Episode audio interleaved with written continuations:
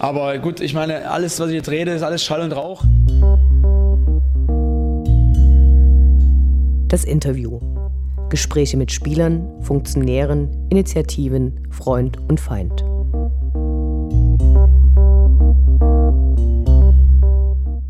Am 22. März soll auf einer DFL-Mitgliederversammlung über einen weiteren Diskussionsprozess hinsichtlich der 50 plus 1 Regel gesprochen werden. Die 50 plus 1 Regel besagt, dass nicht mehr als 49 Prozent Stimmanteile von Investoren übernommen werden dürfen. Dazu existieren Ausnahmeregeln. Zuletzt kam Martin Kind und Hannover 96 diesbezüglich in die Schlagzeilen. Ob die Regel EU-Recht standhält oder ob sie nicht bereits durch RB Leipzig ausgehöhlt wurde, ist ebenfalls strittig. Alle Jahre wieder kommen Debatten über die Wettbewerbsfähigkeit der deutschen Profiligen auf, so auch in den letzten Monaten. Aus all diesen Gründen hat das DFL-Präsidium beschlossen, dass eine, Zitat, ergebnisoffene Diskussion geführt werden soll. Gegen die Aufweichung bzw. Abschaffung der 50 plus 1 Regel durch die DFL hat sich hierzulande ein breites Bündnis aufgestellt. Nach Protesten in den Stadien, bei denen ligaübergreifend in den Kurven viele Banner gezeigt wurden, gibt es nun auch einen Zusammenschluss von Fans, das außerhalb der Stadien das Nicht-Einverstandensein sichtbar macht.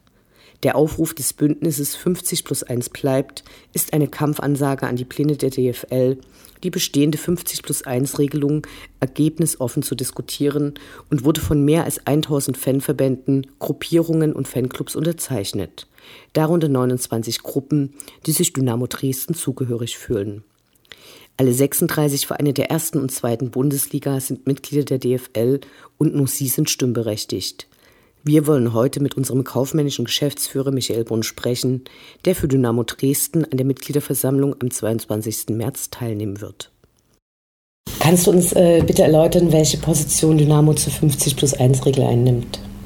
Ja, die 50 plus 1 Debatte können wir im Grunde genommen gar nicht nachvollziehen. Im Jahr 2014 ist die Debatte äh, über das Thema mit 36 zu 0 Stimmen ausgegangen für die 50 plus 1 Regeln. Äh, von daher sehen wir jetzt vier Jahre später eigentlich keinen neuen Diskussionsbedarf.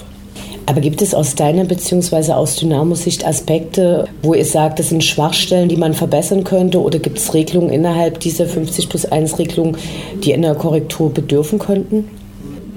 Ja gut, es ist ja in der Kind-Diskussion mit Hannover 96 rausgekommen, dass es nicht ganz klar ist, was ist diese, was bedeuten diese Investitionen, ja, diese Förderung über 20 Jahre. Ja, das denke ich muss klar definiert werden.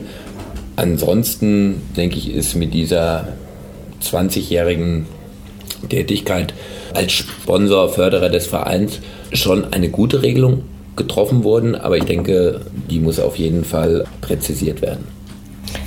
Welche positiven wie negativen Folgen erwartest du im Fall einer Neuregelung?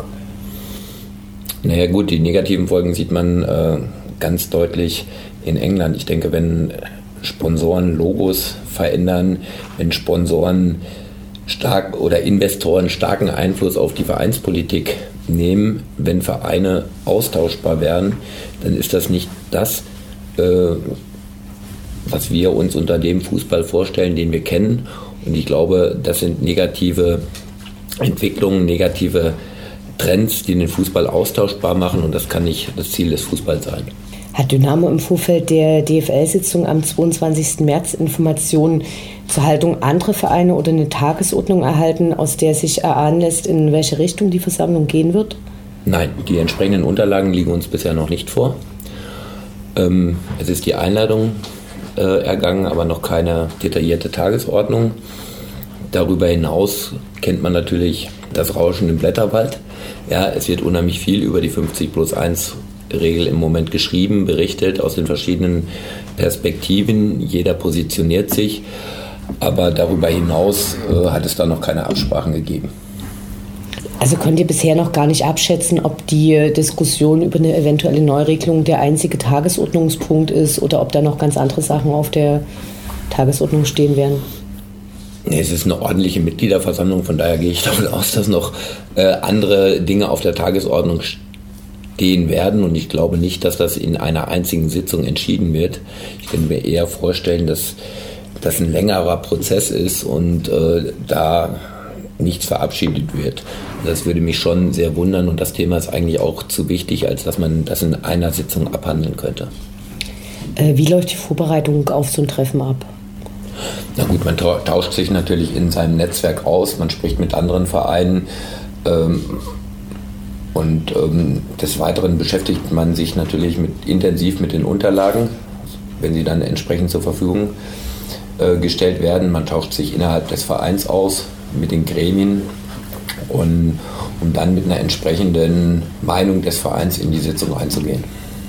Fährst du allein zu dem Treffen oder gibt es da Personen, die dich begleiten? Aktuell werde ich alleine zu dem Treffen fahren, aber das ist auch nicht ungewöhnlich. Also hast du schon so angedeutet, dass die Vereine untereinander dazu sprechen. Stelle ich mir das wie so ein Netzwerk vor, dass du sagst, ich kenne Geschäftsführer von dem Verein, von dem Verein, von dem Verein und dann nimmst du einen Hörer in die Hand und sagst, wir müssen jetzt hier mal sprechen oder was sagst du dazu? Ja, natürlich, man tauscht sich natürlich ständig mit über viele Dinge mit anderen äh, Vereinsvertretern aus.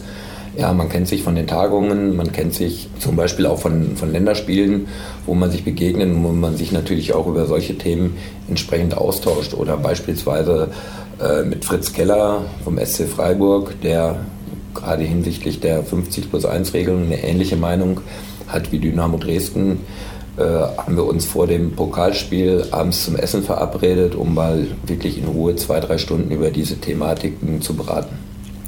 Wen siehst du außer Fritz Keller noch als inhaltlich als Partner von, von der Haltung von Dynamo zur 50 plus 1 Regelung? Ich denke, neben uns hat sich äh, Borussia Dortmund äh, klar dazu bekannt, äh, der FC St. Pauli. Ich glaube aber, dass es auch noch weitere Vereine gibt, äh, die an der 50 plus 1 Regel festhalten möchten. Also für eine mögliche Satzungsänderung der DFL braucht es eine Zweidrittelmehrheit der Mitglieder. Das heißt, es müssten mindestens 24 Vereine für eine Änderung votieren. Wie hoch siehst du die Wahrscheinlichkeit für eine Änderung der aktuellen Fassung? Es ist für mich momentan sehr schwierig, das einzuschätzen. Und ich denke, es wird auch darauf ankommen, wenn modifiziert wird, wie die Modifizierung aussieht. Äh, ich hoffe und wünsche mir aber, dass die 50 plus 1 Regel in der bisherigen Form erhalten bleibt, mit den schon vorher angesprochenen Änderungen. Bei der letzten Mitgliederversammlung von Dynamo wurde das Leitbild vorgestellt und da heißt es unter Punkt 4, wir bleiben unabhängig. Durch nachhaltiges und strategisches Wirtschaften wahren wir unsere Souveränität und schaffen Werte für unseren Verein. Äh, mit welchen Mitteln möchte Dynamo unabhängig wirtschaften?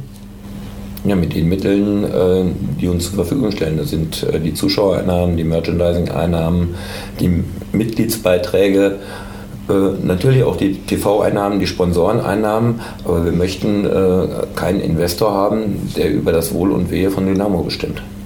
Aber ist der Gedanke von vornherein ausgeschlossen, wenn gleichzeitig ein starker Erfolgsdruck entstehen könnte, weil zum Beispiel andere Vereine diese Regel tatsächlich kippen und damit möglichen Investoren die Tür öffnen könnten? Also aus heutiger Sicht äh, denke ich schon, denn ich glaube, es gibt unheimlich viele Vereine, die unheimlich viel Geld ausgeben und so zum Beispiel ein SC Freiburg zeigt, äh, dass man auch mit weniger Mitteln in der Bundesliga bestehen kann. Die Fußballvereine sind verschieden abhängig von TV-Geldern.